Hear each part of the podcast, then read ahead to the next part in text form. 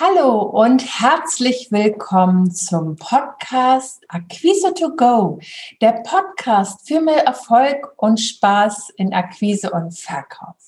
Für die heutige Episode habe ich, freue ich mich ganz besonders, dass die Susanne Holst ähm, dabei ist. Susanne ist Medienspezialistin. Sie ist bekannt als Tagesschausprecherin und als Moderatorin.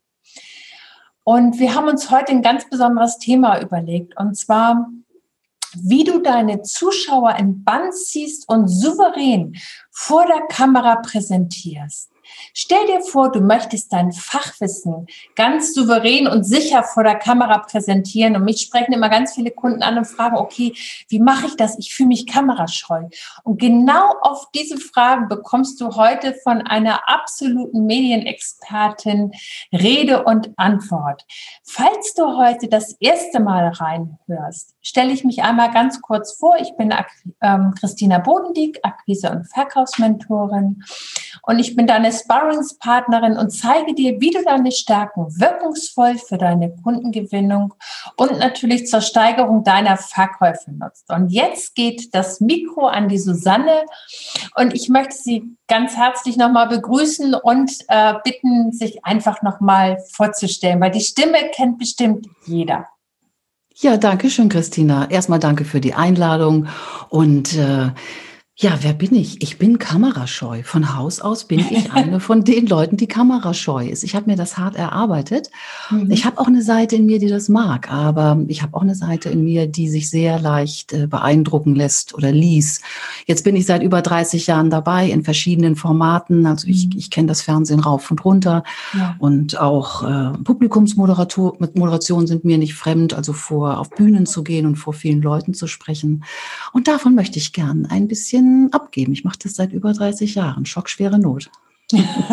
Die Zeit vergeht. Ja. Und was ich ganz spannend finde, du hast erzählt, äh, du bist selber von Haus aus kamerascheu. Wie war denn dein Weg vor die Kamera? Was hat dich bewogen? Vor die Kamera zu treten? Ja, da habe ich natürlich überhaupt nichts geplant. Das mhm. kann man ja leider nicht so konkret planen. Ich habe damals in meinem Medizinstudium einen guten Job gesucht und bin bei einem äh, ja, bei einem Fernsehsender damals Sat1 als ähm, Chef vom Dienstassistentin in der Nachrichtenredaktion gelandet. Und irgendwann gab es ein Casting für das gerade frisch entstehende Frühstücksfernsehen. Und da wurde ich Wetter. Froschin ah. sozusagen. Ich war Wetterfee. Ja. Ich bin da irgendwie reingerutscht. Also ungeplant, hat sich einfach mhm. für mich so ergeben. Mhm.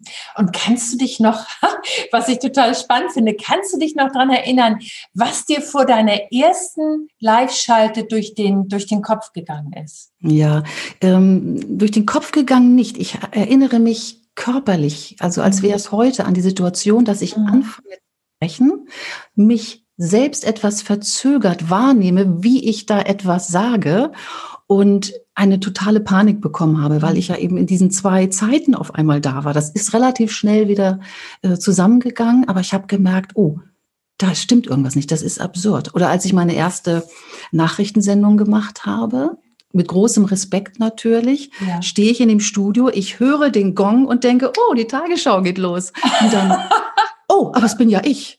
Also ja. man, man dissoziiert ein bisschen, ne? man, man trennt sich ein bisschen von sich. So, ja. so habe ich das wahrgenommen und das äh, ist mir sehr in Erinnerung. Mir ist auch in Erinnerung, dass mir die Lippen gezittert haben ja. und dass ich ähm, versucht habe, tapfer zu lächeln und später mhm. gemerkt habe in der Aufzeichnung, so ist gar nicht aufgefallen, dass ich solche. Angst hatte. Das hat mich dann beruhigt. Da sprichst du was, finde ich, was ganz Spannendes an. Äh, das ist ja einmal so die eigene Wahrnehmung und auch die Wahrnehmung nach außen.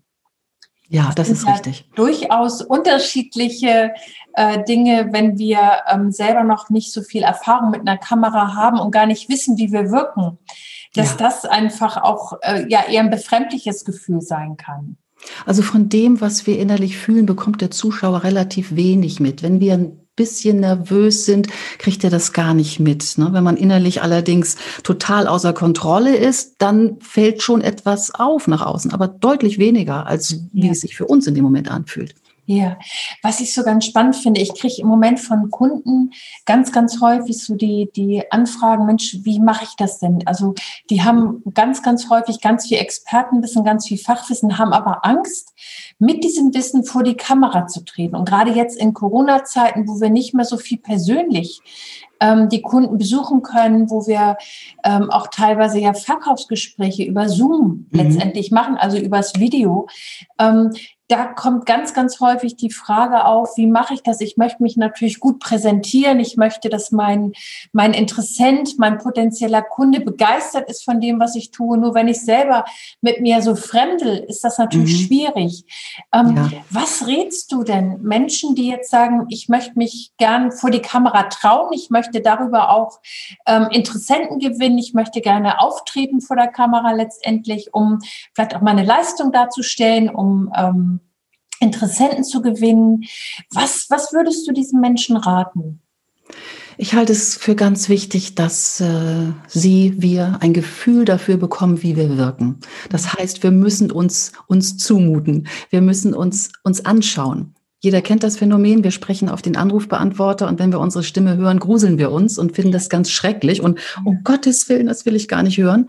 Aber es ist wichtig, dass wir uns erleben und uns äh, sozusagen dieses Fremdheitsgefühl nehmen. Und das bedeutet üben, üben, üben. Das heißt, wer es versuchen möchte, wir haben wunderbar die Smartphone-Technologie auf Aufnahme stellen und einfach mal versuchen zu sprechen. In den Raum reinzukommen, wie gehe ich? Mhm. Wie halte ich den Kopf? Kann ich den Blickkontakt halten? Kann ich kurze Sätze formulieren? Kann ich einen Punkt machen? Mhm. Beim Fernsehen zum Beispiel, wenn Statements eingeholt werden, die man dann so in Beiträge einblendet, gibt es äh, einen Wunsch oder eine Regel, die heißt, eine Antwort darf nicht länger als 30 Sekunden sein. Mhm. Da kann man eine Menge sagen, auch wenn es einem sich, wenn es sich so kurz anhört. Ja. Das kann man üben. Man kann Statements üben. Mhm. Beispielsweise. Also deine, ja, Deine Empfehlung ist im Grunde, äh, das zu trainieren. Also ich mache das mit meinen Kunden immer so, dass wir vorher so eine Art Drehbuch erstellen. Das heißt also, dass so den, den Elevator Pitch äh, klar formuliert haben, dann das Angebot gut im Fokus haben. Mhm. Und dann ist ja so, was ich bei dir raushöre, einfach wirklich das zu trainieren. Also ein ja. Gefühl dafür zu bekommen, äh, wie wirke ich. Mir geht das so, wenn ich mir meine Videos von vor vier oder fünf Jahren angucke, mich gruselt aus heutiger Sicht Andererseits, ich lasse sie auch drin, weil es halt authentisch ist, aber ähm, im Laufe der Zeit äh, äh, passiert da schon eine Menge. Also das ist schon dieses äh, Gefühl, ähm, dass sich da auch, dass man wirklich was trainieren kann oder auch was verändern kann. Ich habe zum Beispiel die Tendenz, sehr, sehr schnell zu sprechen, weil ich immer denke, mhm. ich habe wenig Zeit, ich muss da viel Informationen reinbringen. Aber das ist ja gar nicht das, äh, worum es letztendlich geht. Ich glaube, es geht darum, so gut wie möglich man selbst vor der Kamera zu sein. Das ist das, was echt ja. wirkt, was natürlich wirkt, was authentisch wirkt. Wenn es uns das gelingt und wenn wir uns dann sehen, dann werden wir auch sagen, ja, so bin ich, so fühlt es sich an. Das fühlt sich auch nicht fremd an, wenn ich mich dann selbst vor der Kamera sehe. Alles andere, was sich plötzlich einschleicht, ein bisschen größer, ein bisschen lauter, ein bisschen zu schnell gelacht, zu schnell gesprochen, das fühlt sich nicht mehr richtig an. Das ist nicht stimmig, sozusagen. Ja. Da kann man dran arbeiten. Ja. Ähm, was sind denn so deine drei besten Tipps für den Auftritt, äh, sei es im Video oder vor der Kamera? Was würdest du unseren Zuhörern mitgeben wollen? Also ich finde sehr wichtig, erstens, dass man sich vorbereitet, dass man sich mhm. einstimmt auf die Situation, sie möglicherweise durchspielt und wenn man die Gelegenheit hat, ein, zwei Tage vor, sie sich wirklich in schönen Farben auszumalen. Ich gehe dahin, ich wirke, ich erreiche meine Leute, ich habe was zu sagen, also so eine Selbstmotivation und so ein bisschen wie so ein Hochleistungssportler, das durchzuspielen. Ich erzähle dies und das und jenes. Mhm. Zweiter Punkt zur Vorbereitung gehört, dass ich mir meiner Kernbotschaften bewusst bin. Ich muss ja auch was zu sagen haben. Mhm. Wer annimmt, ich gehe ins Interview und dann werde ich gefragt und dann fällt mir schon was ein, äh, wird Probleme bekommen.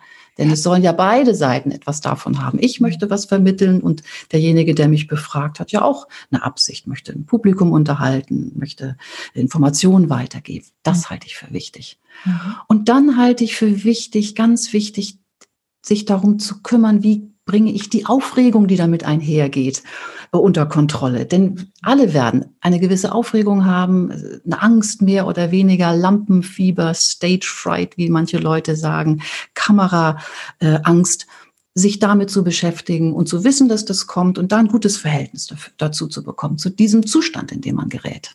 Ja, was ich so raushöre, ist ähm, so ganz viel ja Zuspruch und auch das zu machen, also zu probieren. Mhm äh, motiviert ranzugehen. Und was mir besonders gut gefällt, ist so dieser Blickpunkt auf dieses, ähm, ja, sich selber diesem Bild vor der Kamera anzunähern. Also wenn, mhm. wenn ich wahrnehme, ähm, das bin ich, das, das passt zu mir, das ist stimmig, dann verliert man ja auch die Scheu so ein Stück. Ja.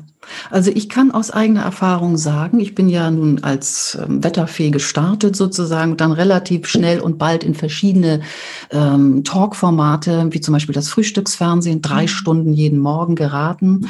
Und da habe ich gemerkt ganz schnell, ich kann nicht irgendjemand anders sein. Ich kann nicht lauter, schöner, souveräner sein, als ich bin. Ich bin nur mit dem da, was ich habe. Ich muss drei Stunden durchhalten, auch mit meiner Stimme und mit meiner Motivation. Es natürlich werden zu lassen, das ist das große Geheimnis und es ist die äh, große Herausforderung. Und dazu heißt, bedeutet es, dass man sich damit auseinandersetzen muss. Mhm. Prima. Ähm, gibt es vielleicht noch so aus deiner Sicht, das war jetzt ja so ganz, ganz viel Input, ähm, gibt es vielleicht aus deiner Sicht noch so ein, ähm, ja, mir ist es mal passiert, ganz kurz, ähm, ich habe mal vor einem, in einem Vortrag, äh, da waren irgendwie 250 Leute in totalen Blackout gehabt. Ja. Und ähm, das hat mich lange, lange Jahre verfolgt. Und ich habe ganz lange gebraucht, bis ich überhaupt wieder einen Vortrag machen wollte. Mhm. Hast du da, das ist ja, ist ja so ein Worst Case. Ne? Wenn, ja, wenn einem das absolut. Passiert, weil ich stand da, mir lief, lief der Schweiß irgendwie runter und ich hatte richtig, also ich hatte, ich hatte, mhm. das war nichts mehr da. Das kann man ja. sich, äh, wenn man das nicht erlebt hat, kaum vorstellen. Aber es war nichts mehr in meinem Kopf und ich habe rumgestottert und wir am liebsten von der Bühne geflüchtet. Ja. Und gibt es dafür, weil du bist ja nun wirklich Medienexpertin und, und Profi, ähm, hast du dafür vielleicht noch einen Tipp? Oder, oder wenn einem wirklich etwas passiert, ähm, sei es im Video oder auch vor laufender Kamera, im Interview, was auch immer, wenn man irgendwie, sag ich mal, was sehr Unerwünschtes vielleicht hat, wie man das lösen kann oder was, was ja. du da selber empfiehlst? Das ist natürlich ein totaler Fallstrick, mhm. wenn, wenn, wenn man sozusagen plötzlich abgeschnitten ist von sich, ja, wie so ein mhm. Kurzschluss, Stecker raus, mhm. weiß gar nichts mehr. Ja. Äh, ich für meinen Fall habe oder löse das, äh, indem ich mir, wenn ich eine Veranstaltung moderiere, mir sehr genau überlege, was ich sage und es mir tatsächlich auf Karten aufschreibe und diese auch mitnehme. Mhm. Ähm, Günter Jauch hat die Karteikarte in der Moderation salonfähig gemacht. Das finde ich sehr schön. Es ist spricht überhaupt nichts dagegen, sich Stichworte zu machen und die mitzunehmen. Überhaupt nichts. Und das andere ist, solche Situationen sich schon mal vorzudenken. Was wäre denn, wenn ich den Faden verliere? Dann gibt es ja ein paar Formulierungen, und es ist immer nach dem Motto, sagen, was ist. So, jetzt habe ich ja gerade mal den Faden verloren. Mhm. Können Sie mir mal sagen, was das letzte war? Ist keine Prüfung, aber wo waren wir stehen geblieben? Also sozusagen versuchen daraus, das offensiv anzugehen. Ja. Und es zu benennen. Ja. Denn das ist die Wahrheit. Ja. Und es macht einen nicht unsympathischer. Jeder kann nachvollziehen, dass einmal der, der Faden reißt, sozusagen. Finde ich zwei super, ganz wertvolle Tipps. Also der eine Blickpunkt, um das nochmal zusammenzufassen, ist wirklich auf, mit Karteikarten, also Plan B, immer in der Tasche ja, im wahrsten immer. Sinne des Wortes zu haben. Mhm. Eine gute Strategie, eine gute Struktur, auch eine gute Vorbereitung. Und das Zweite ist offen, offensiv damit umzugehen und zu sagen, Mensch, ich habe jetzt gerade einen Faden verloren. Ähm, was war noch mal das Letzte? Dann steige ich wieder ein. Ja, ich möchte noch mal ganz kurz sagen, etwas, was ich jetzt gemerkt habe über die Lau Lauf der Jahre. Souverän, wir haben eine Vorstellung von souverän, mhm. selbstbewusst, sofort alles aus dem Ärmel schütteln. Wir wissen alles, können alles, können mit jeder Situation umgehen. Es gibt aber auch noch eine Souveränität größerer Ordnung. Das ist die, die sich Schwächen zugesteht. Die sagt, ich habe jetzt mal den Faden verloren. Oder die ähm, äh, auch mal sagt, so jetzt weiß ich auch nicht mehr weiter. Oder einfach sich zugesteht, ja, ich bin Mensch. Und ein Mensch hat einen großen Fächer an verschiedenen Eigenschaften und die dürfen alle da sein.